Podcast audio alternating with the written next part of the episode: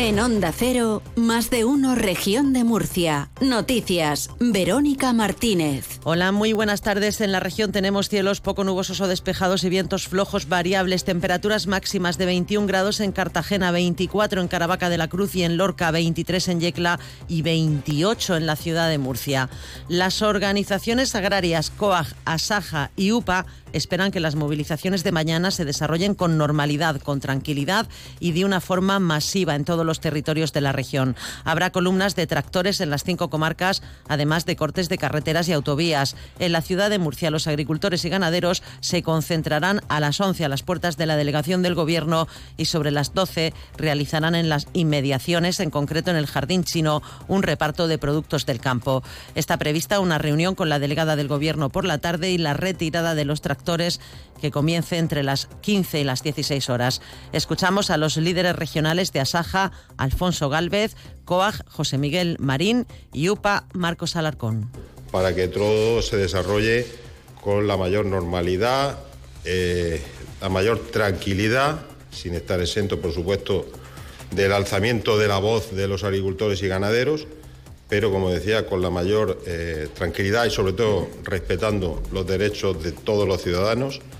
Esperamos eh, que sea de una forma masiva en todos los territorios de la región de Murcia y esperemos que el día 21 se desarrolle con eh, normalidad, pero que sea masiva la asistencia. Que las movilizaciones del miércoles, eh, convocadas por las organizaciones agrarias en unidad de acción, tienen varios destinatarios y afortunadamente estamos en disposición de tener un diálogo con el Gobierno de España, también con la comunidad autónoma, con el Gobierno de la región de Murcia y esperamos que puedan llegar también nuestros planteamientos a la, a la Comisión Europea.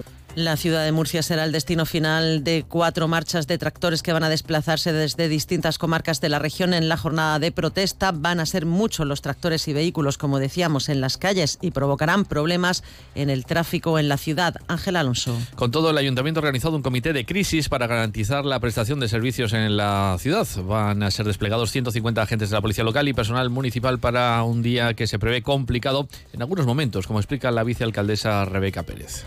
Pero sobre todo sí que eh, vamos a estar especialmente atentos a las entradas de los colegios, que entendemos que no va a haber problema, porque, eh, como he dicho, eh, esas columnas llegarán a la ciudad en torno a las 11 de la mañana, pero sí a la salida de los colegios o de las universidades y desplegados estarán allí nuestros agentes de, de policía local.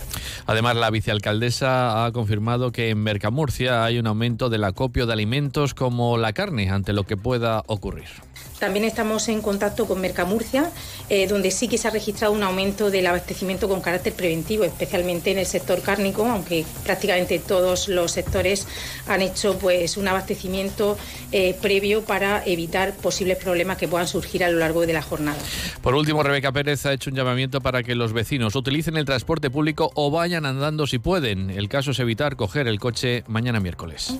Sabiendo que además las autovías van a estar colapsadas, autovías de entrada a la ciudad de Murcia, tanto la A30 como la A7, pues es importante que los desplazamientos, en la medida de lo posible, eh, se hagan por transporte público, teniendo en cuenta que el transporte público se va a iniciar a las 7 de la mañana con total normalidad y que las frecuencias y los itinerarios se mantienen, a no ser que bajo cambios puntuales del avance de la, las columnas de manifestantes, pues vayan produciendo alteraciones que iremos comunicando Además, el ministro Luis Planas ha pedido a los representantes de las comunidades autónomas en la reunión del Consejo Consultivo de Política Agrícola el apoyo por parte de las regiones a los seguros agrarios y la unificación en las inspecciones en el campo, entre otras medidas, para ayudar a agricultores y ganaderos. El titular de Agricultura ha señalado que hay medidas muy sencillas que están en manos de las regiones para precisamente responder a las peticiones que están realizando los agricultores y ganaderos, que llevan más de dos semanas de manifestaciones y concentraciones. Las comunidades autónomas son gobierno ¿eh? gobierno y por tanto tienen que dar también respuesta a las organizaciones agrarias. Creo que las comunidades muchas veces lo hacen, algunas veces no lo hacen y disponen de medios, pero tienen también obligaciones y obligaciones de gestión respecto de los particulares. Y hay ocasiones en que determinadas ayudas, determinados instrumentos, determinados fondos que son transferidos por el Estado son ejecutados magníficamente y de forma presta, eh, inmediatamente y otras en que no. El ministro también ha pedido a las comunidades autónomas que dentro del ámbito de sus competencias coordinen sus actuaciones para que se realice una única inspección al año en las explotaciones. Explica que no es necesario ninguna reforma legal, sino simplemente una voluntad de buena gestión. Y la ministra para la Transición Ecológica, Teresa Rivera, convocará previsiblemente la próxima semana responsables de los ejecutivos de Castilla-La Mancha, Comunidad Valenciana, Andalucía y Murcia para abordar las reglas de explotación sobre el trasvase Tajo Segura. Así lo comunicaba Rivera tras reunirse con el presidente de la Generalitat Valenciana, Carlos Manzón, en la sede ministerial, donde ha explicado que se contará con la opinión de los técnicos procedentes de las distintas comunidades implicadas para actualizar las reglas de explotación de este trasvase. Es obvio que ninguno hace dejación de funciones, es obvio que, desde el Gobierno procuraremos, como lo hemos hecho siempre, escuchar a todos los territorios, no siempre los territorios coinciden con el enfoque, con el resultado, con las preocupaciones y, obviamente si se producen discrepancias nos corresponde tomar la decisión con arreglo a lo que entendamos que es el, el bien el interés general, el bien, el bien de todos más que el de una u otra parte de los territorios. Por su parte, Mazón agradecía a Rivera su predisposición a contar con las comunidades implicadas en la revisión de las reglas de explotación y que no haya apostado por la unilateralidad, sino que lo haya hecho por el diálogo y el rigor. Un grupo de trabajo con todas las autonomías implicadas. Yo me alegraré mucho de que esté Castilla-La Mancha. Yo me alegraré mucho que esté Murcia, que esté Andalucía, que esté Extremadura y que estén todas las comunidades implicadas en un grupo de trabajo previo, previo a la que sea la propuesta de nuevas reglas de explotación del Tajo Segura. Y desde Castilla-La Mancha, su consejera de Desarrollo Sostenible, Mercedes Gómez, anuncia que su comunidad estará en ese encuentro y de paso le pide al presidente valenciano que no dé lecciones sobre gestión de agua. La consejera dice que mientras que no hay agua en los embalses de cabecera del Tajo para los regadíos, en Valencia, en Murcia y en Almería estamos desperdiciando y tirando a la basura 48 hectómetros cúbicos al no ser capaces de comercializar producciones como las de limón. La producción de limones tirada en el suelo, con un informe de la Universidad de Alicante que demuestra que todos los años, todos los años, están tirando una media de 20 hectómetros cúbicos de agua a la basura porque no son capaces de comercializar sus producciones. Pero si hablamos de la región de Murcia, hablamos de 17 hectómetros cúbicos anuales. Si hablamos de Andalucía, 11 hectómetros cúbicos anuales. Hemos tirado en un régimen de normalidad a la basura 20 hectómetros cúbicos de agua. El 112 cumple 25 años al servicio de todas las personas de la región de Murcia. Hoy, como el primer día, tu protección es nuestra prioridad. Trabajamos para ti. Sin seguridad no existe libertad. Vicepresidencia, Consejería de Interior, Emergencias y Ordenación del Territorio. Gobierno de la región de Murcia.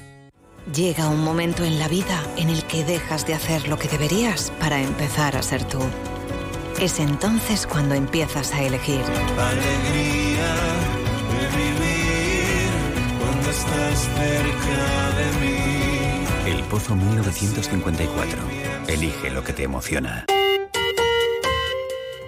Y en sucesos, la Policía Local de Cartagena intervino el viernes en un presunto delito de acoso en el ámbito escolar en un instituto del municipio. La dirección del centro fue la que solicitó la actuación de la Unidad Policial de Protección a la Familia. Por otra parte, la Guardia Civil ha desarrollado la operación Quiner, que ha culminado con la detención de un vecino en Alama de Murcia, al que se atribuye la presunta autoría de más de una docena de delitos de robo con fuerza y hurto en viviendas del municipio alameño. También sepan que la Guardia Civil ha desarrollado una actuación en Águilas que se ha saldado con varios informes denuncias a un pescador que se encontraba a bordo de una embarcación en zona no autorizada para la pesca profesional. La actuación se inició cuando guardias civiles del Seprona desarrollaban labores de vigilancia para la prevención del furtivismo marítimo en aguas del municipio de Águilas. Y un agente de Policía Nacional fuera de servicio detuvo el pasado domingo a un individuo tras presenciar cómo rodaba el móvil, robaba, perdón, el móvil con violencia a otro hombre cerca de la plaza de San Antolín en Murcia. En concreto, la gente procedió a la detención de este varón de origen marroquí y 39 años por la comisión de un robo con violencia tras sustraerle el teléfono móvil que portaba a la víctima con gran agresividad. Hasta aquí este tiempo de noticias, pero continúa la información en Onda Cero. Buenas tardes.